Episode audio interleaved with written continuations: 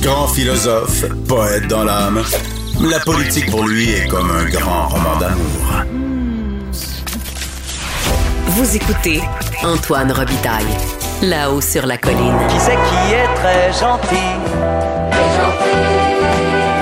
Qui c'est qui est très méchant? Très méchant.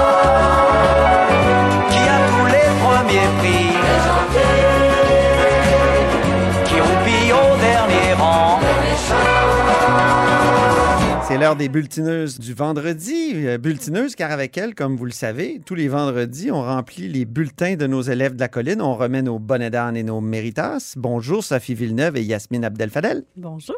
Bonjour. J'attendais le bonjour de Montréal parce que Sophie est en studio avec moi. On va prendre des photos. Oui. C'est historique. Nos bulletineuses sont deux ex des arcanes euh, politiques. Sophie est maintenant présidente de Article 79, un service de surveillance parlementaire, et Yasmine est consultante en communication et relations gouvernementales. Alors, commençons par Yasmine. Comme dirait Yves Bolduc, c'est Yasmine qui décide. Un méritas crédit. Méritas Crédit cette semaine pour Québec solidaire qui s'est distingué par son efficacité lors de l'étude des crédits. Euh, donc, les deux co-chefs de Québec solidaire se sont illustrés. Je vais commencer avec Manon Massé qui euh, a réussi à poser une pelure de banane au euh, premier ministre en lui posant la question combien coûte un loyer à Montréal? Et euh, ne le voyant pas venir, le premier ministre a glissé. Donc Elle- ça c'est Elle a fait la Oui. semaine. C'est rare qu'un parlementaire d'opposition réussisse à faire la semaine. Manon Massé a fait la semaine. Un piège à ours qui, qui qui a fonctionne mordu. bien. Mais il a mis, je- moi je trouve qu'il a quand même mis le go la moitié d'un doigt dedans ou de- juste un pas bras. si pire. là. Pas- On était loin du 75 Voilà. par jour. Moi, j'ai trouvé de... Philippe Couillard, lui, Couillard, ouais. avait vraiment mis les deux bras solides. Ah oui, complètement. François Legault s'est rattrapé. Quand tu as besoin de justifier pourquoi tu as dit 500, 600 dollars, ça veut dire que tu pas mal mis le bras dedans puis assez profondément. là. Oui, oui. Mais par- il y a aussi Gabriel Nadeau-Dubois qui s'est illustré pendant la commission parlementaire sur la santé, où il a demandé à Dr Arruda qu'en est-il de la ventilation, tu sais, le fameux sujet sur la ventilation. Oui. Comment la santé publique a réagi? Et Dr Arruda a répondu tout bonnement que lui, il veut, il était mal à l'aise, qu'il veut préserver la, réputation de la santé publique, puis il veut pas que cet épisode-là l'entache. Je pense que les, les, les, le staff caquiste doit avoir des sueurs froides à chaque fois que Dr Arruda se présente en commission parlementaire.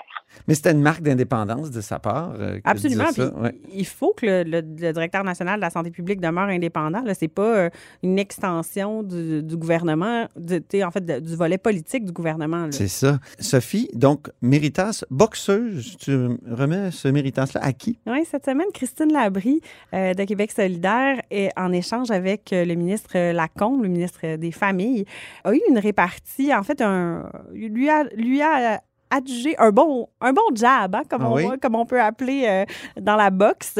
Alors, euh, elle, elle a eu une répartie, elle est venue lui demander, alors pourquoi on paierait les éducatrices qualifiées comme on paie des gardiennes? Et Ouais. là, ça l'a pris par surprise, Mathieu Lacombe. Visiblement, son, son visage, là, tu c'était pas terrible. C'était une bonne répartie de la part de Christine Labrie. Euh, bravo, beau travail. Puis c'est. C'est une image forte aussi. Faut reconnaître Pourquoi, la selon toi? compétence. Il faut reconnaître la compétence, faut reconnaître l'expérience, il faut reconnaître la formation pour Mhm. les éducatrices. Puis on est dans une, un- une situation où on est, on est comme dans un balancier actuellement où on, on- on vient reconnaître davantage. Les campagnes syndicales actuellement nous disent c'est assez de payer au féminin. Euh, Christine Labrie, de venir l'illustrer de cette façon-là, c'était la, c'était la bonne façon de faire, je pense. Très bien. Maintenant, soyons méchants un petit peu. Bonnet d'âne, euh, baboune, que Yasmine va remettre. Ben, Monsieur Legault, euh, il était pas content de la couverture médiatique de, de son avis finalement sur les loyers euh, à Montréal. Il a fait la baboune le lendemain. Il a reproché aux médias de l'avoir mal couvert. Il a reproché aux oppositions d'avoir été de mauvaise foi.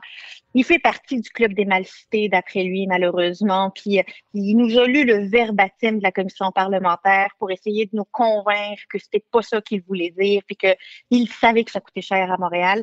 Mais il a fait la baboune. Il a fait la baboune en période de questions. Il a fait la baboune en point de presse euh, précédant la période de questions. Il était pas heureux, Monsieur Legault. Puis euh, Pascal Bérubé lui a dit qu'il avait pas l'air très heureux, puis pas très de bonne humeur. En même Il n'était pas clair son message, je trouve, parce que le matin, il, a vraiment, il s'est vraiment excusé en disant peut-être Oui. que j'ai pas été clair. Alors, Oui, s'il n'a pas été clair, c'est pour ça qu'il a été mal cité ou il. Ouais. ça a pu l'irriter, là. Ça, ça, ça a pu l'irriter de- de- de- d'avoir de- une mauvaise presse comme ça.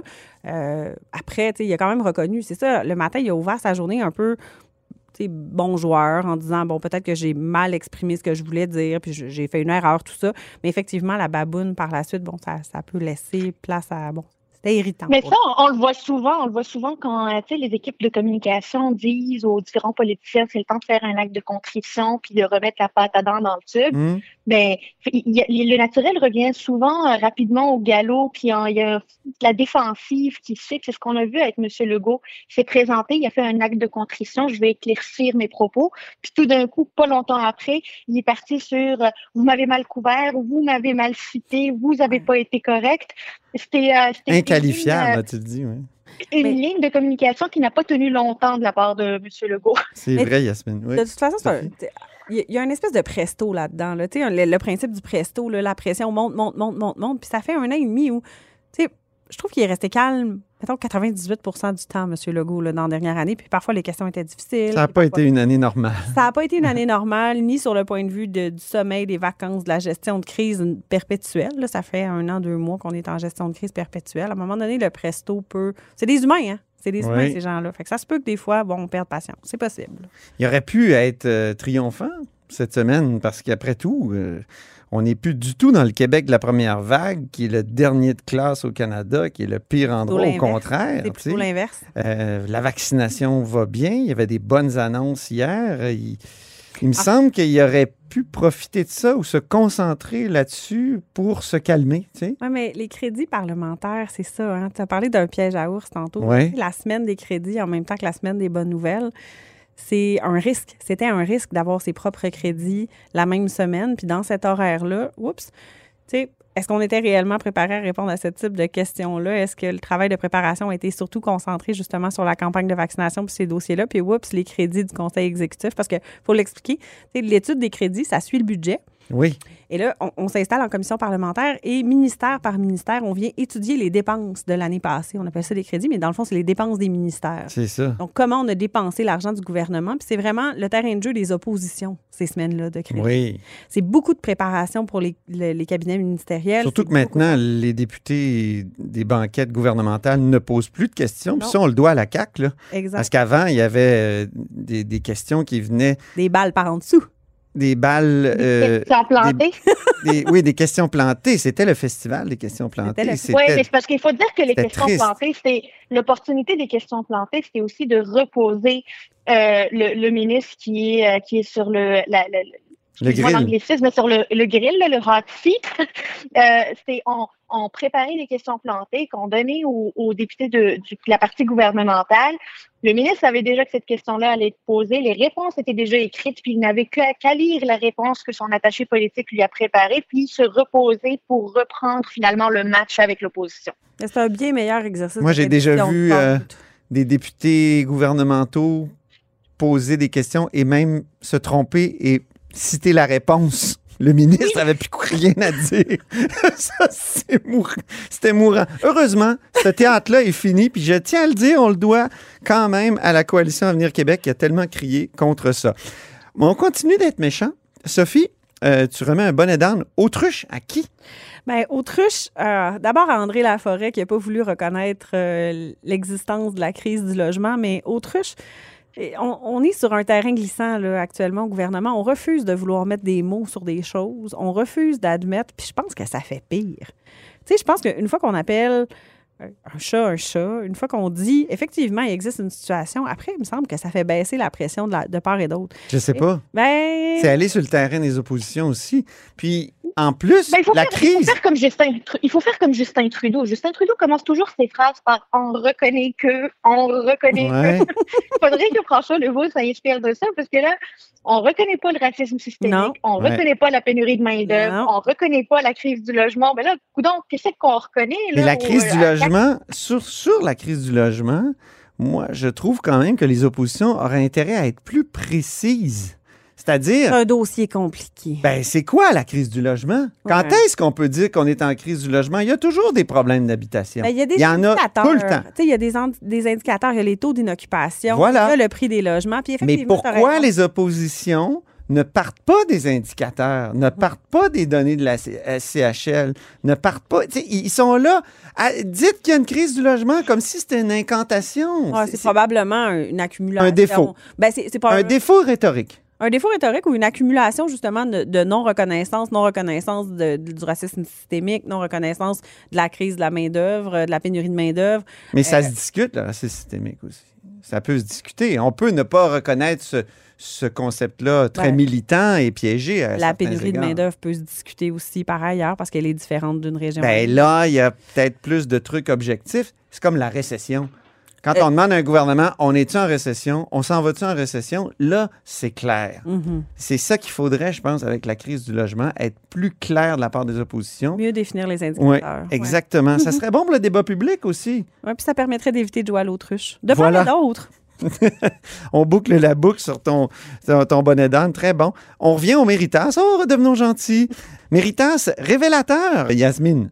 Ben oui, Bonnefèvre Déragi, député de Néligan et critique libérale en matière de PME et d'innovation, a sorti une belle perle.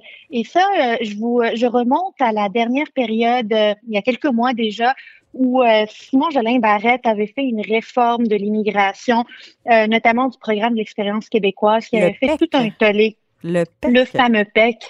Et euh, cette réforme avait, avait évidemment euh, suscité les passions de part et d'autre. Pour finalement, ben, le ministre a reculé, a reculé devant le travail, on va se le dire, très efficace de Monsef Déragi. Monsef Déragi n'est plus aujourd'hui critique en matière d'immigration. Par contre, il est revenu quand même euh, sur le dossier parce que le ministre de l'Économie, euh, M. Pierre Fitzgibbon, aurait dit dans une réunion semi-privée avec euh, des entrepreneurs à Toronto que le gouvernement aurait échappé la balle en matière d'immigration, puis euh, que c'était finalement une erreur, cette réforme-là. Euh, il y a un principe qui s'appelle la solidarité gouvernementale et c'est M. Fitzgibbon s'est désolidarisé, mais en privé. Or, euh, il devrait savoir que quand on est une personnalité politique, rien n'est privé. Bravo. Très bien. Donc, à Monsef Déragi, Méritas, révélateur. Maintenant, Sophie, t'es gentille aussi, là. Méritas, euh, champ gauche. Sylvain Roy, Sylvain Roy, porte-parole euh, de- du Parti québécois en matière. Mon Dieu. Ah, d'agriculture, D'agri- Il y en a de plein d'affaires. en Ah oui. Et là, il se lève et il nous pose une question vraiment. D'enseignement supérieur. Enseignement supérieur, euh, mais au angle région. Et là, il commence, tu sais, il commence en question principale sur les cégeps en région, le financement de ces cégeps-là, le fait qu'il y ait de, moins de places qui sont créées pour des étudiants en région, qu'on fait pas, on n'agit pas pour attirer des étudiants dans les régions comme, comme on, on le devrait. Et là, la ministre Mécan se lève. Visiblement, euh, elle n'a pas trop vu venir cette question-là. Elle était un peu, euh, un peu assommée, on aurait dit, euh, déstabilisée par la question. Elle est assommée, je pense, depuis un bon bout de temps, Ouais. si tu bon. me permets. C'est. euh, oui. Et et en, en complémentaire, Sylvain Roy, qui se relève et qui dit finalement qu'est-ce on fait rien pour les régions? Puis là, il nous il remet en plein visage le financement du collège Dawson. Ben oui. Et là, oups, le financement des cégeps anglophones prend énormément de place. Les cégeps anglophones accueillent encore plus d'étudiants année sur année. C'est un vrai problème. C'est un réel Ouais, mais- problème. Oh, Rappelons que Sylvain Roy, rappelons que Sylvain Roy, député de Bonaventure, a été le seul du caucus et presque le seul du Parti québécois à dire que la proposition d'étendre la loi 101 dans les cégeps n'était pas une mesure visant à protéger le français et qu'elle n'aura pas d'impact, que finalement c'est de la poudre aux yeux. Euh, donc c'est intéressant de venir sur l'angle du financement, mais il avait quand même eu la présence, euh, le, le courage finalement de défendre son idée euh, alors que tout le monde disait qu'il fallait euh, étendre l'application de la loi 101 sur les cégeps anglophones. Ah, mais c'est un Méritas 101, ça, que tu viens de remettre comme ça euh, par la bande. Très Ben, bien. c'est- Tu sais, le régionalisme, se lever pour Oui. défendre les régions, Oui. On- le voit pas assez souvent. Puis là, ben, l'angle était bon. J'ai trouvé que Sylvain Roy s'était distingué cette semaine. Alors, bravo, félicitations. OK, on redevient méchant, on met nos gros sourcils. Et euh, c'est le Méritas, pardon, au contraire, le bonnet d'âne poudre aux yeux que Yasmine remet. On a eu de la poudre aux yeux pendant la période de questions cette semaine. Ça nous a un peu aveuglés. Et la raison, est, c'est parce que euh, on a appris que pendant l'étude des crédits, il a été révélé que la, la nouvelle responsabilité du ministre Charette qui est devenu, en plus de ses responsabilités en matière d'environnement, ministre responsable à la lutte au racisme, et finalement, euh, c'est un secrétariat de deux, trois personnes euh, qui n'ont pas d'équipe réellement pour faire ça, puis que les actions en matière de lutte au racisme seront finalement le, sous la responsabilité de chacun des ministres. Euh, fait que finalement, c'est juste un titre qui est relativement vide euh, en matière de lutte au racisme. Même le secrétariat euh, au, Québécois d'expression anglaise est plus l'équipe est plus euh, plus grande que ça. Et euh, étant donné que le ministre Charette n'était pas au rendez-vous à la période de questions, ben c'est la ministre Prou, qui est ministre euh, responsable du tourisme, qui s'est levée pour répondre et dire ben écoutez bien là, c'est en dessous du premier ministre, ça démontre toute l'importance je dirais à Mme Prou, euh, tous les ministres sont en dessous du premier ministre. Ben, ça, relève du premier ministre. Oui, OK. Mais quand ça même. Ça relève de l'exécutif. Oui, ça relève de l'exécutif. C'est mhm. pour ça qu'au conseil exécutif, il peut y avoir d'autres personnes qui. Oui, le secrétariat à la jeunesse, notamment aux affaires autochtones, ça relève tout du, secrétariat au, conseil exécutif. Bonne aidante quand même, poudre aux yeux. Euh, bonnet d'âne, euh, Sophie, tu en remets un, euh, un bonnet d'âne tête de cochon. Ouch. Ah oui, un bonnet d'âne tête Mais c'est pas la première fois, je pense, que tu remets ce bonnet d'âne. C'est pas la première fois, puis je, le dis en à fait. Qui? À Jean-François Robert, le ben. ministre de l'Éducation. Tabarouette! non, mais c'est moi où il y a vraiment une tête de cochon. Je sais pas. il, il devrait s'inspirer un peu de son premier ministre qui, qui vole à son secours constamment ces temps-ci. Son premier ministre est capable de reconnaître quand il se trompe, est capable de reconnaître quand il fait une erreur. Jean-François Roberge, il a raison. Jean-François Robert, il a dit quelque chose, puis il, persiste et il signe. Malgré le fait que cette semaine. C'est autour de l'aération. Ah, l'aération. Dans les écoles. L'aération dans les écoles, les purificateurs d'air. Jean-François Robert a affirmé des choses. Ça a mis la santé publique un peu dans l'embarras, mal à l'aise avec ses déclarations. Puis lui, plutôt que de revenir puis de dire, bon, écoutez, ou d'opter pour des nuances, ou de. Non, lui, il a raison. Il persiste et il signe. Bien, ben sur cette note, on termine. On, termine. on, clôt, on clôt la semaine. Alors, merci beaucoup les bulletineuses. Sophie Villeneuve et Yasmine Abdel-Fadel. Et c'est ce qui met fin à la hausse sur la colline pour cette semaine. Merci beaucoup d'avoir été des nôtres. N'hésitez surtout pas à diffuser vos segments préférés sur vos réseaux. C'est comme ça que l'émission se fait connaître et je vous dis à lundi. Ce segment politique vous est offert par Article 79 Surveillance parlementaire. Pour être les premiers informés de ce qui se passe sur la colline, faites confiance à Article 79. Résumé des périodes de questions, suivi des projets de loi, décrets, nominations et tous les travaux parlementaires. Voyez les forfaits et abonnez-vous sur article79.com.